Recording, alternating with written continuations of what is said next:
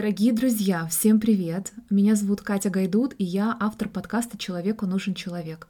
Если вы захотите поддержать мой подкаст и стать патроном на Patreon, ссылку прикрепляю в описании этого подкаста. Итак, представляю вам свою гостью, Алиса Крыжановская, продукт-дизайнер WhatsApp. Алиса сейчас находится в Лондоне в командировке, и у нас случился прекрасный разговор Киев-Лондон. Мы поговорили о том, как Алиса попала в Силиконовую долину, как ей живется и работается в компании, которая принадлежит Фейсбуку и, естественно, находится в самом центре Калифорнии стартаперских разработок. Мы обсудили с Алисой реализацию себя и жизнь вдали от дома. Говорили про одиночество, отношения и о том, как сложно найти своего мужчину, партнера, который был бы на одной волне мысленно и эмоционально. Разговор получился заряженным, глубоким и вдохновляющим, поэтому давайте не затягивать и начинать. Приятного прослушивания вам и до следующих выпусков.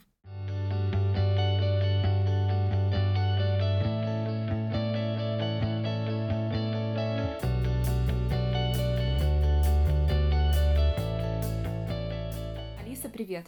Привет. Скажи мне, пожалуйста, ответ на мой самый любимый вопрос — кто ты? Я дизайнер и иллюстратор. Я, получается, последние 10 лет занимаюсь а, дизайном такого приложения, которое называется WhatsApp. А, вот это кто я.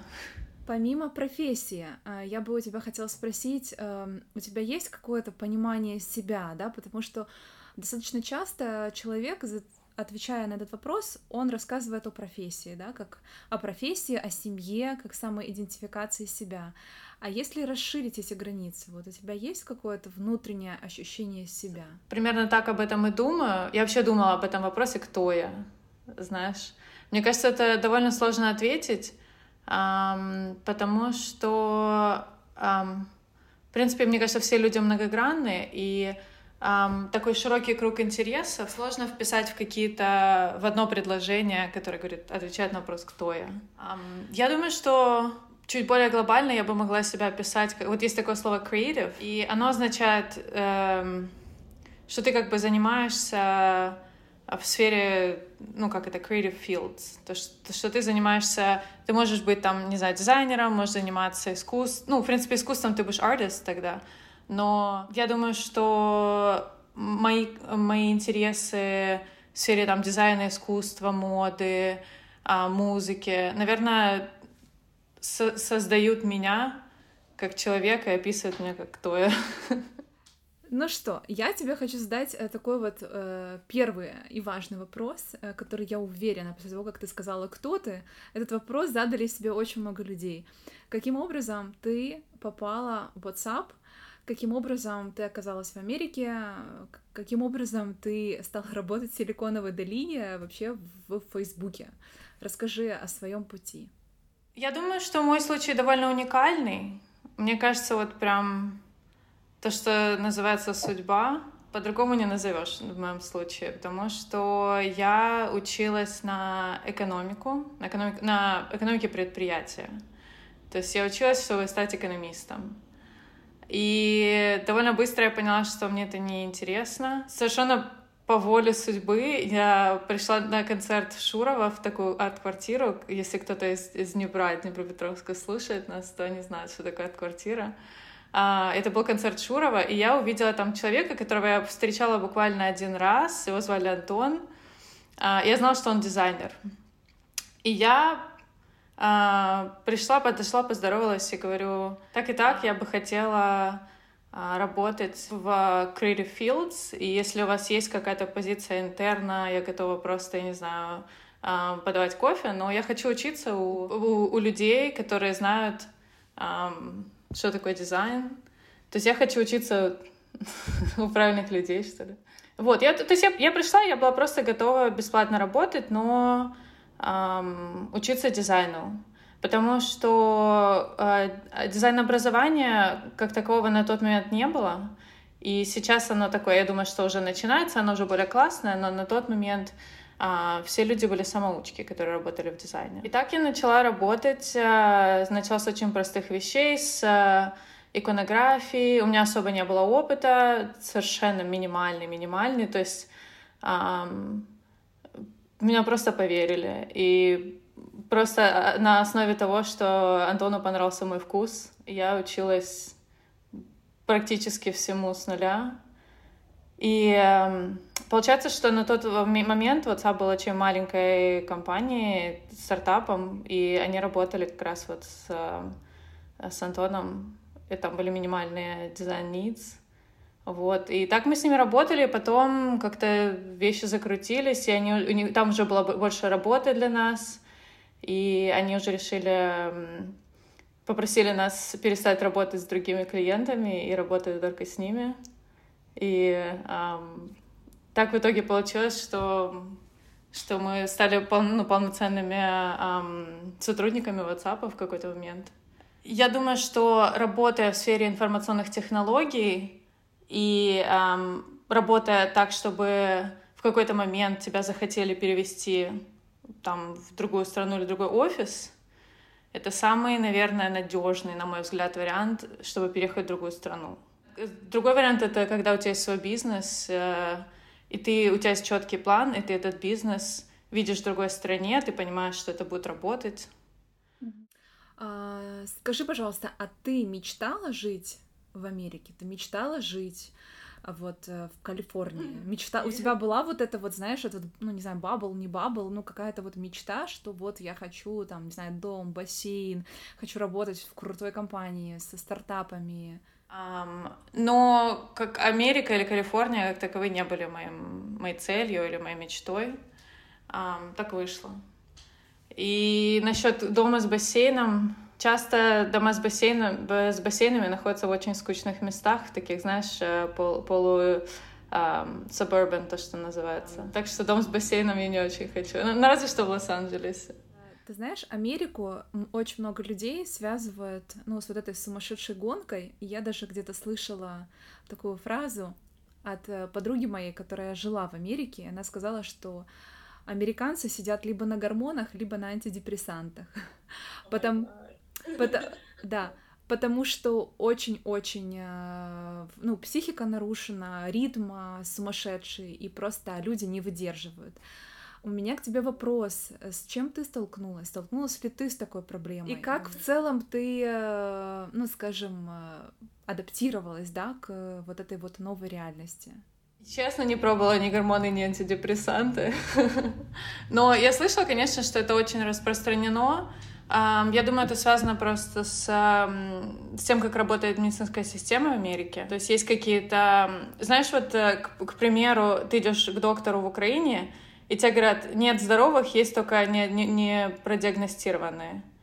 То есть они тебе все говорят, что у тебя по-любому что-то найдут. В Америке, наоборот, я не знаю, сколько... Я очень... Я каждый год делаю этот э, physical exam с анализами крови, и никто мне никогда не говорит, что со мной что-то не так.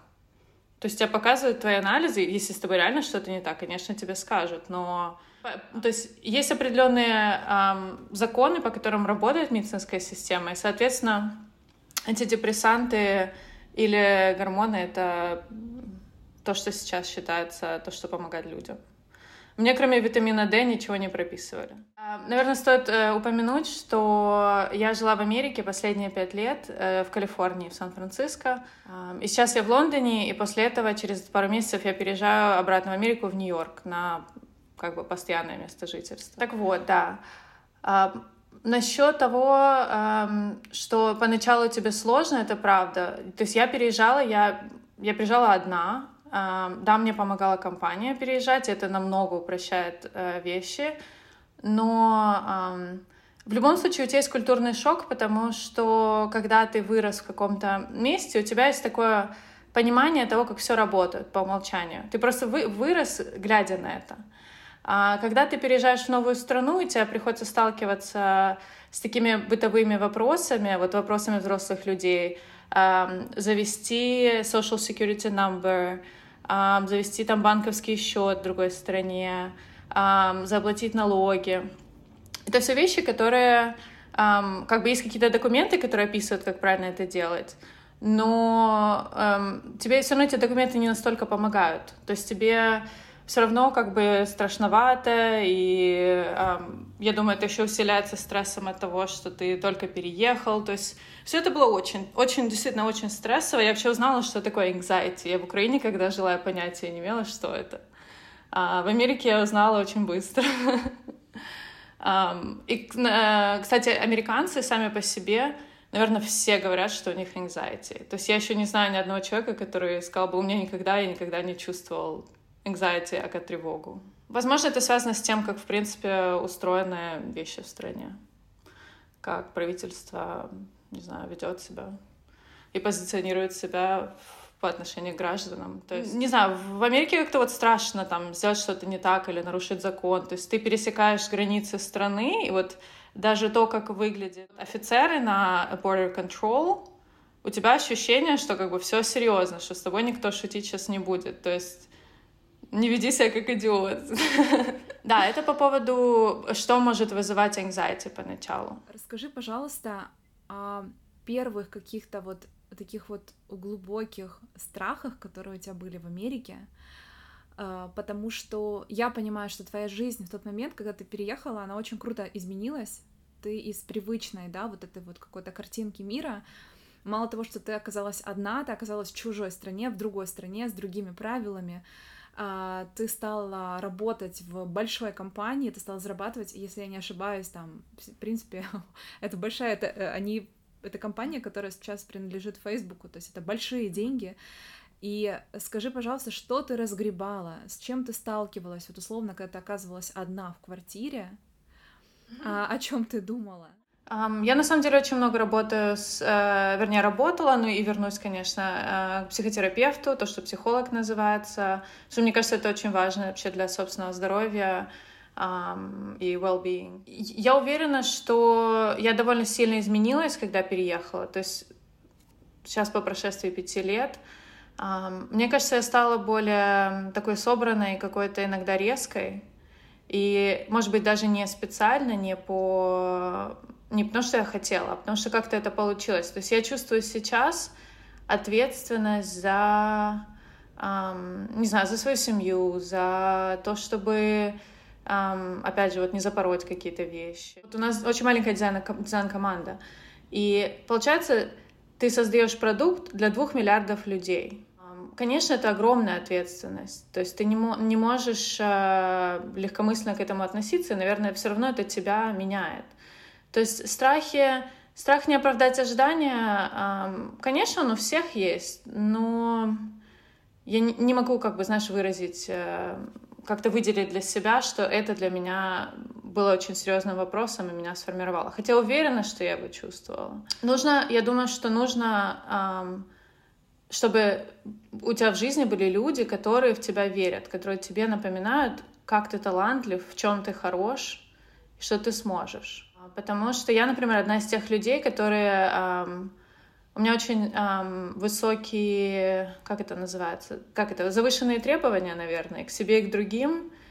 И я, я как, я понимаю, я понимаю, я знаю, что это есть, я стараюсь с этим работать, но это очень сложно. То есть, и, соответственно, это превращается больше в сам замечаешь свои ошибки, то, чем ты недоволен, но, но ты себя недостаточно хвалишь. То есть, получается, мне нужны люди, которые меня хвалят периодически. Страх одиночества, как ни странно, у меня нет, потому что я привыкла, я живу одна уже, мне кажется, лет семь, так точно. Очень комфортно себя чувствую. Мне даже скорее, может быть, страх того, смогу ли я с кем-то делить пространство в будущем или нет. То есть я бы хотела, у меня были такие отношения в жизни, когда, находясь рядом с человеком, я чувствовала себя лучше, чем находясь одна. Но, конечно же, это довольно редко.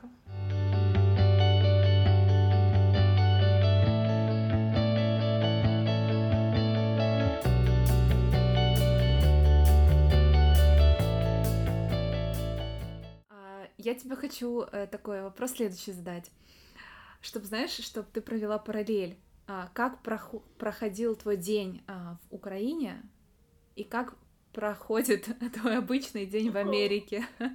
А, в Украине самое классное, что я помню, это как много я общалась с друзьями, постоянные тусовочки у нас были. А, я когда уезжала из Украины, у меня было четыре прощальных вечеринки. То, что причем с одними и теми же людьми. А, то, что была первая, была отлично, потом была вторая, и потом каким-то образом получилось четыре. Вот, это, вот за этим я очень сильно скучаю. Как-то все такие, знаешь, то что, то, что сейчас говорят, душевные. Вот этого мне не хватает. То есть в Америке у меня заняло, наверное, года три э, найти друзей, с которыми мне действительно интересно, с которыми я э, делю эти интересы, с которыми... Э, потому что, наверное, есть такая специфика Сан-Франциско сейчас, которая вот Э, Сан-Франциско изменился за последние там 10, 12, 15 лет довольно сильно. И сейчас это действительно такое сборище или как это место, с, с, где живут очень много людей, которые работают в технологиях, у которых интересы, соответственно, вращаются вокруг технологий. То есть ты не, ну, мне, например, очень сложно было найти людей, которые, которые интересуются искусством или музыкой, или там модой, или дизайном. То есть в, в основном, получается, мои друзья все получились э, дизайнеры почти, многие. Я знаю, у меня очень много и друзей, и знакомых, и жили в Америке какой-то какой промежуток времени, и многие не выдерживали, не выдерживали темпа, не выдерживали ритма, не выдерживали чужого всего, да, не выдерживали людей. И я вот как раз пытаюсь у тебя спросить, вот это вот условно, стоит ли это всего, понимаешь? Ну, потому что вот задавала ли ты себе вопрос, зачем я здесь? Да, это очень хороший вопрос. Я а... думаю, что эм, это может быть одна деталь, но она эм, ключевая. Это то, что то внутри чего ты находишься, то, что ты видишь вокруг себя каждый день. То есть для меня это самая большая разница. И, конечно, это включает и инфраструктуру, то, как устроен город, так, как устроена вообще страна, а, как законы работают, как, эм, как, как устроены улицы, какая архитектура, а, как люди, особ... то есть люди это тоже очень важно, конечно же, как люди с, с тобой общаются. Это, это интересный вообще вопрос, что формирует ощущение от пребывания в стране, вот что конкретно делает заставляет тебя чувствовать, что здесь лучше, а здесь хуже. То есть для меня эм, я, в принципе, визуал и какая-то эстетика, которую ты видишь вокруг себя на улице, для меня имеет большое значение. И плюс есть такие вещи, как э, ты не, ну, например, в Украине, я не знаю, мне сложно себе представить, что я доверяю государству, что все прозрачно, нет коррупции. Когда я поступала в университет, а, я не знала, в какой поступить. И я поступила в несколько, но в итоге я училась в Шевченко. И несмотря на обучение, то есть, в принципе, у нас не супер классное обучение, структура, знания и так далее, но общество, в которое я попала, оно очень круто изменило меня.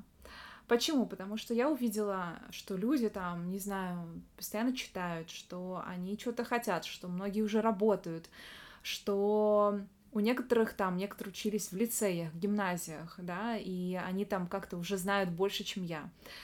И я понимаю, что вот то общество, в которое ты попадаешь, оно на тебя очень круто влияет, так же, как друзья влияют, вот. И мой вопрос был как раз вот, исходя из того, как Америка повлияла на тебя, как общество изменило тебя, потому что, зная то, как э, в Америке, в принципе, работает вот это достигательство, успех, карьера, амбиции, но это, блин, это очень круто может повлиять на людей. Вот хотела узнать, на тебя это повлияло, отразилось или нет? Или ты такой вот, скажем, э, в своем коконе э, человек, который вот живет свою жизнь, и то, что вокруг, это просто то, что вокруг, это тебя не касается. Я думаю, что я и то, и другое одновременно. То есть, да, у меня есть такая особенность, я гну свою линию.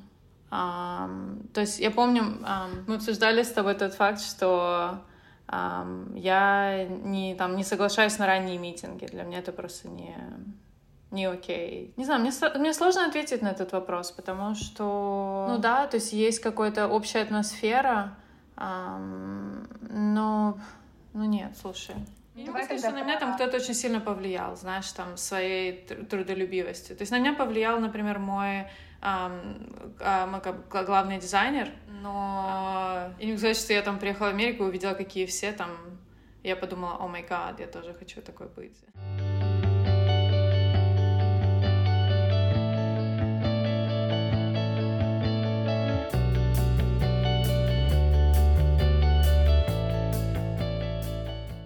Сказала о теме, о которой тебе очень хочется поговорить. Это тема заботы о себе.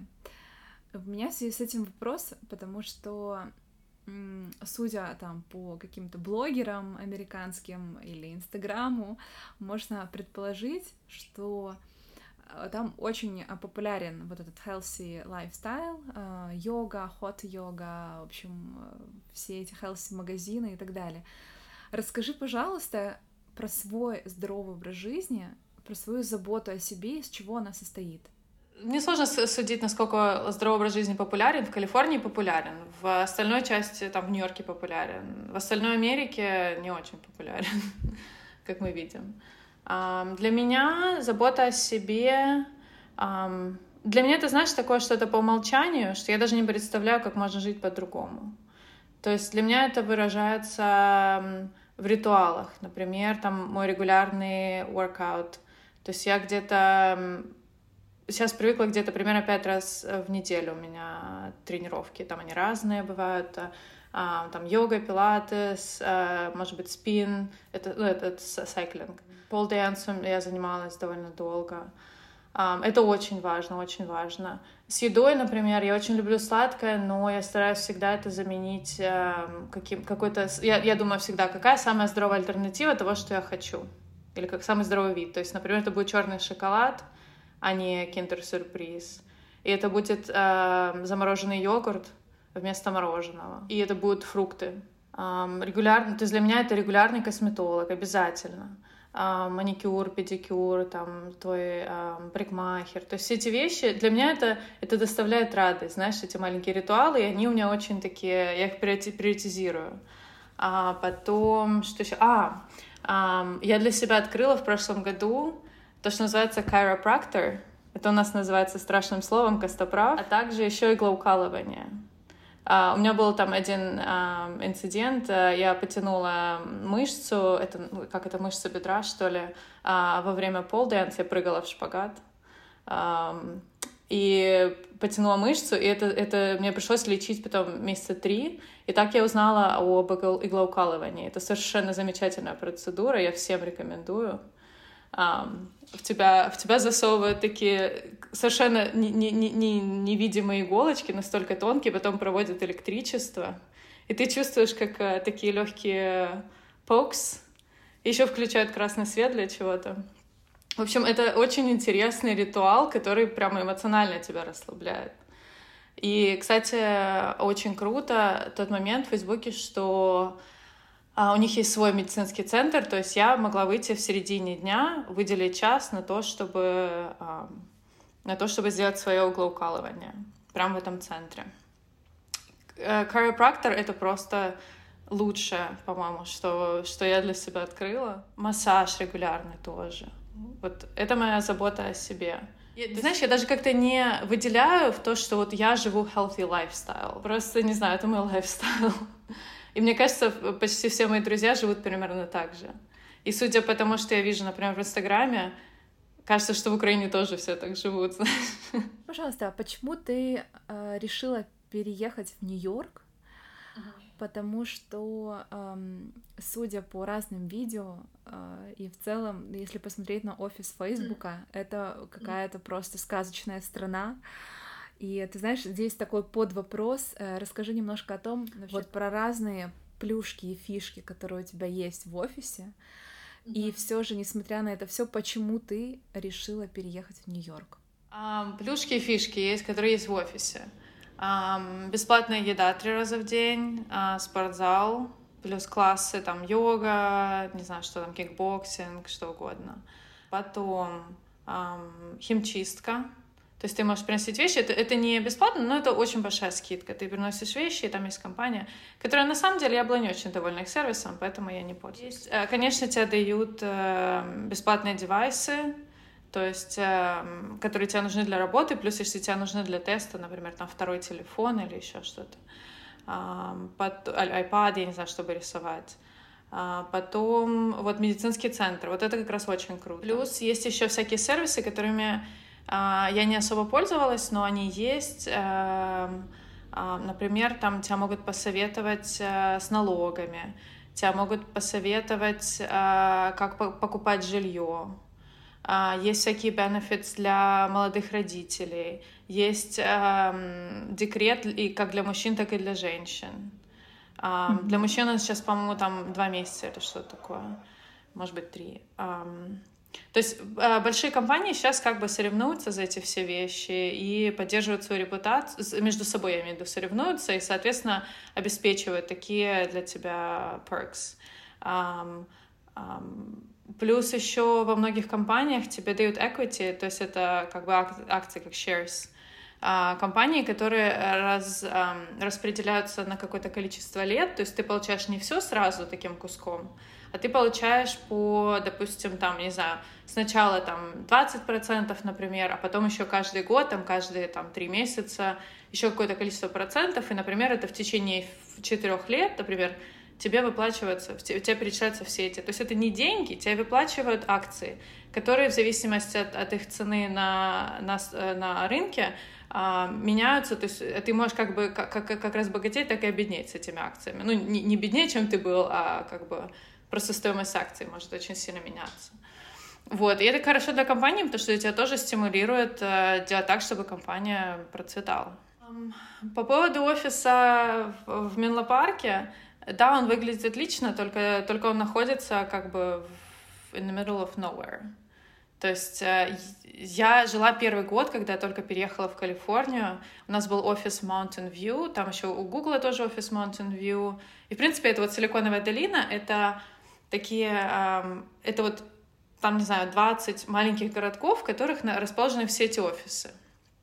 То есть Facebook, э, Apple в Купертино находится, там, не знаю, в, в, Mountain View еще есть Firefox, по-моему, чем кого там нет. Там было очень благо благополучно, очень чисто и очень скучно. И поэтому я оттуда удрала через год. Uh, удрала в Сан-Франциско. То есть интереснее, чем Сан-Франциско в Бэй-Эрии, вот в Силиконовой долине, как бы ничего, ну, ничего не найдешь для меня. Um, то есть um, тебе как, бы для компании лучше, чтобы ты переехал и жил как можно ближе к офису. Они тебе даже могут какое-то за это заплатить количество денег дополнительно. Но я себе слабо представляю, чтобы я жила в Менлопарке. И, соответственно, это причина, по которой я переезжаю в Нью-Йорк, потому что просто мне скучно в Сан-Франциско. И мне интереснее, культурно насыщеннее, чем в Нью-Йорке, я в Америке не вижу. Я а, просто вот в Нью-Йорке, когда я попадаю туда, я себя чувствую, вот, что я здесь принадлежу, что ли, знаешь. Наверное, по-русски так не говорят, но как бы вот I belong here, это вот ты ты чувствуешь себя частью целого в этом городе, что ты к этому городу, что он тебя любит, и ты его любишь.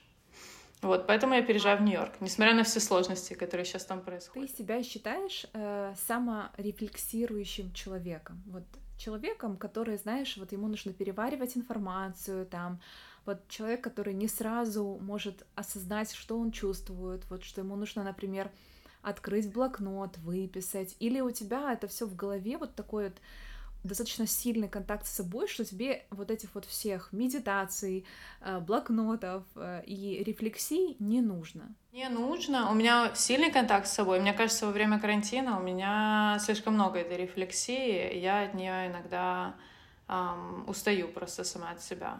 И поэтому нужно возвращаться к психотерапевту, на самом деле. Это очень хорошая привычка. Записывать, да, очень сильно помогает, кстати. Я редко этим занимаюсь, но в последнее время начала все больше записывать. Это очень хорошо помогает организовать и перед собой увидеть, что тебя тревожит. И опять же, даже когда ты разговариваешь с терапевтом, ты просто проговариваешь те проблемы, которые ты не произносил вслух, и они тебе кажутся... Часто ты как бы отстраняешься от них, и они тебе кажутся меньше. Да, я очень сильно рефлексирующий человек.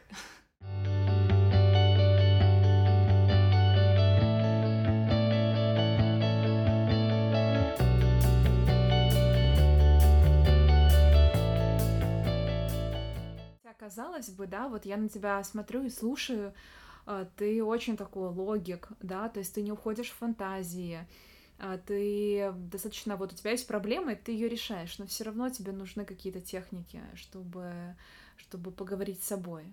Я думаю, что нет какого-то одного такого рамок, в которые можно там человека вписать. То есть где-то я логика, где-то я фантазер. То есть я, наверное, во многом прагматик, но при этом можно быть прагматиком и быть креатив как мы видим. да, у меня есть такая, знаешь, вот я ценю такое качество в жизни, вот четкость. Я уважаю четких людей, уважаю людей, которые там пообещали что-то, они это делают, которые там в последний момент тебе не говорят, ой, сори, там типа там не приду там или еще что-нибудь такое. То есть uh, make up your fucking mind. То есть я вот, вот, вот я не люблю такие вещи. Опять же, у меня есть любимая фраза, которая звучит как «нормально делай, нормально будет». Вот это меня тоже очень сильно характеризует. Но при этом у меня очень сильно, не знаю, я... Э, можно ли так говорить о самом себе, но мне кажется, что я эмпат, у меня очень сильно, знаешь, у меня сильная emotional intelligence.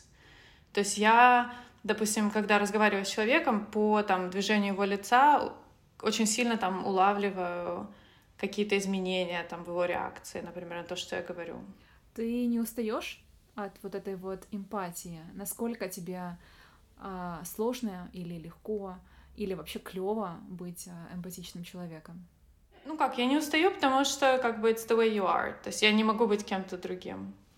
Um, есть просто... Есть просто, знаешь, ты какие-то в течение жизни просто учишься таким вещам, как um, не там не слишком резко там или э, не слишком бурно реагировать на какие-то вещи, анализировать. То есть, то, мне, мне кажется, вот последние несколько лет я все больше стараюсь э, логично воспринимать э, то, как, допустим, со мной поступают или общаются другие люди. То есть не... Mm-hmm. Потому что, мне кажется, большая ошибка в том, чтобы примерять на себя и думать, что вот человек такой же, как и ты, и, и с, с этой позиции оценивать его реакцию. Я думаю, что очень важно понимать, что эм, реально все видят жизнь по-другому, и это, это неплохо. А скажи, пожалуйста, а у тебя есть э, страх, с которым ты сейчас прям работаешь, и или же был страх, который ты переборола? Вот хочется немножко с тобой поговорить о теме страхов. Что для тебя страх? Mm и как ты с ним работаешь? Да, у меня, например, эм, было одно, было такое очень странное лето несколько лет назад, когда несколько очень плохих событий произошло, даже не со мной, а просто с моими близкими знакомыми. И после этого у меня был очень сильный э, тревога или страх, что что-то плохое произойдет. То есть он, он как бы ничем не подкреплен. И мне очень долго приходилось с этим работать, просто э, понимая, что в любом случае вещи происходят. Рано или поздно плохие вещи происходят.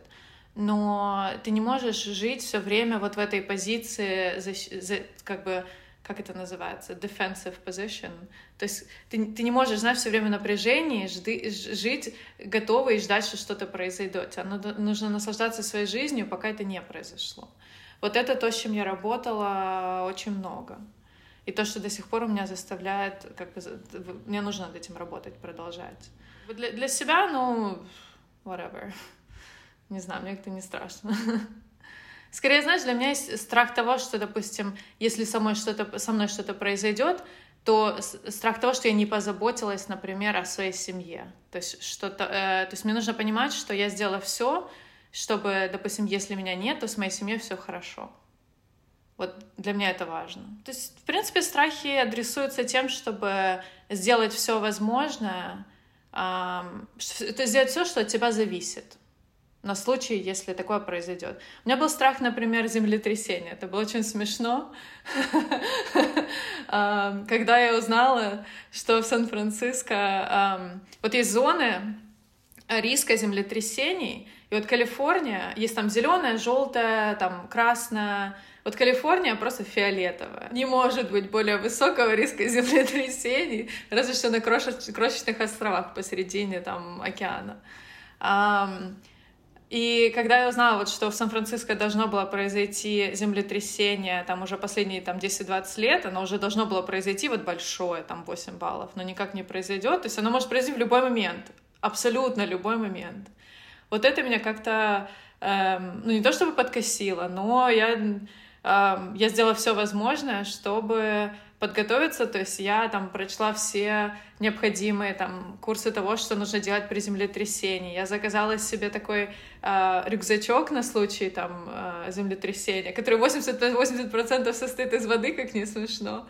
Э, и там есть, значит, свисток, э, аптечка, ну и просто если туда кладешь все, что тебе нужно. Там, а, фонарик, конечно же, солнечная батарея. То есть, и у меня последние года три возле кровати всегда находи, этот, у меня была пара обуви и одежда, которую можно быстро на себя надеть, чтобы там ночью выскочить, если что-то произойдет. А, потому что ты не можешь бежать по разбитому стеклу. Я до сих пор переживаю за своих друзей, которые в Сан-Франциско, вдруг что-то произойдет. Но я рада, честно говоря, что я как-то чувствую, что я себя оградила от этого теперь. А, ты знаешь, вот э, исходя из нашего разговора, у меня есть ощущение, что ты такой вот control. То есть, что ты любишь контролировать. Да, что ты любишь контролировать, что ты любишь там брать на себя ответственность. Но здесь есть такой небольшой подводный момент, потому что здесь нет вот этого какого-то всецелого доверия, да, всецелого доверия к тому, что ну вот будет, ну вот там, будет как-то вот так вот. Как ты вот это доверие создаешь и чувствуешь ли ты себя э, как бы окей, да, вот в этом контроле? Ты, ты сейчас говоришь, я думаю, боже, насколько же это очевидно, что человек, разговаривая со мной 53 минуты, мне говорит, что я control freak. Как, как я с этим справляюсь? С очень тяжелым трудом. Я справляюсь с тем, что мне мои друзья э, со мной ссорятся и мне напоминают, какой я ужасный freak.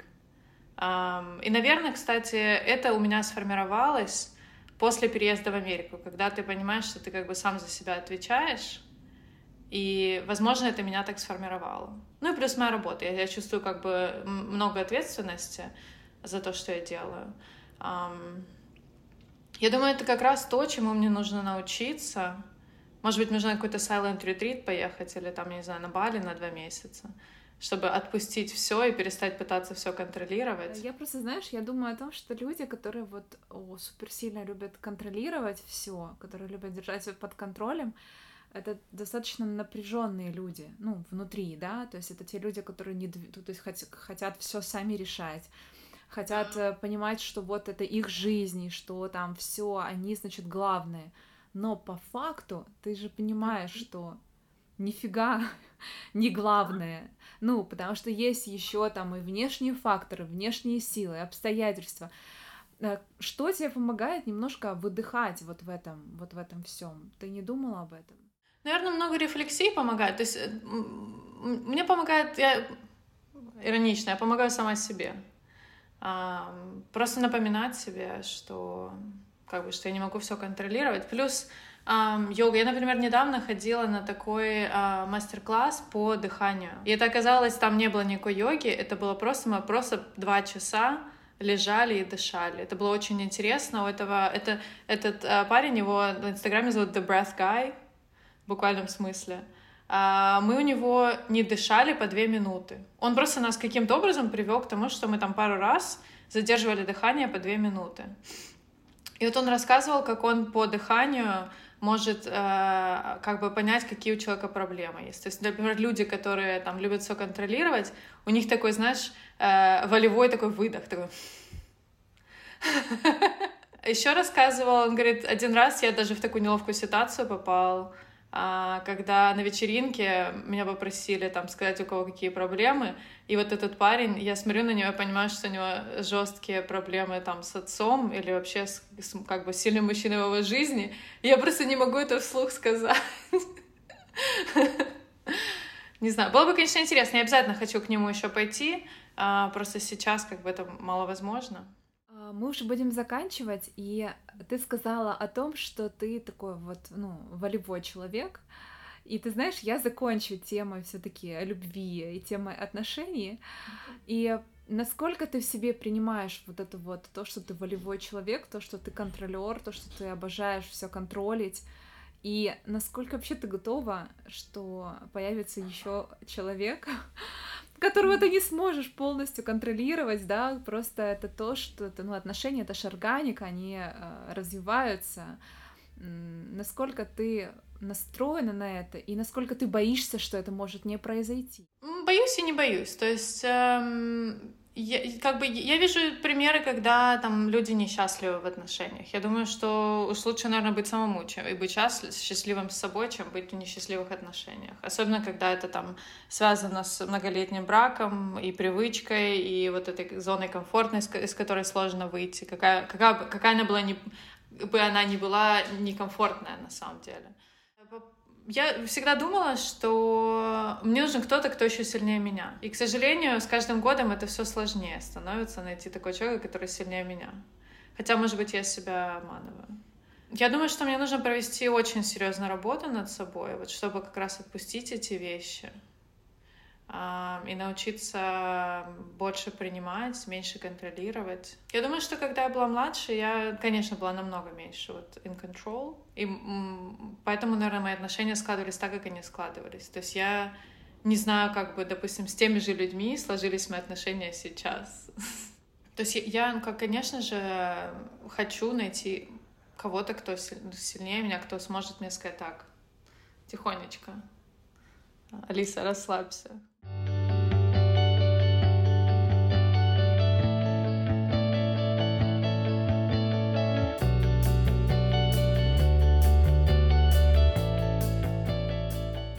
Я э, заканчиваю уже наше интервью.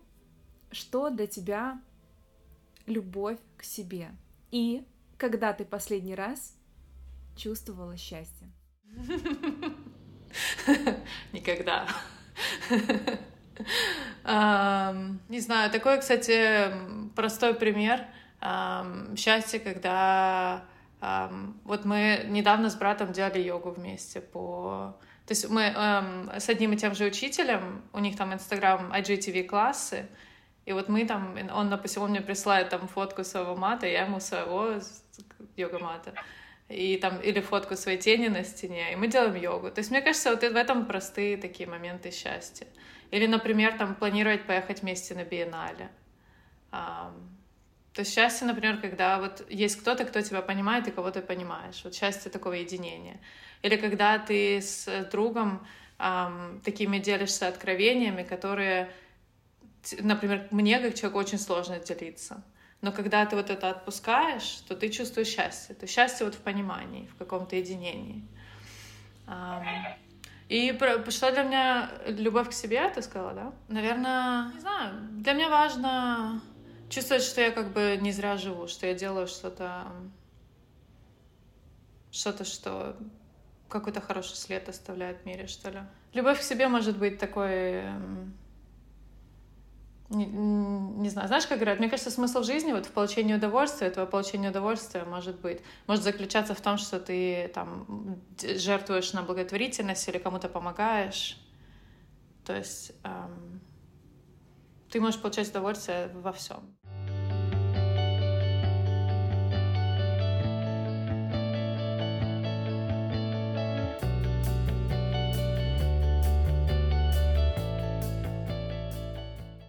Друзья, огромное спасибо вам за то, что прослушали этот подкаст. Дайте мне знать, пожалуйста, понравилось ли вам это интервью, понравился ли вам сам подкаст, как вам такой формат. Напишите комментарий, подписывайтесь на мои подкасты, ставьте лайки и до следующих выпусков.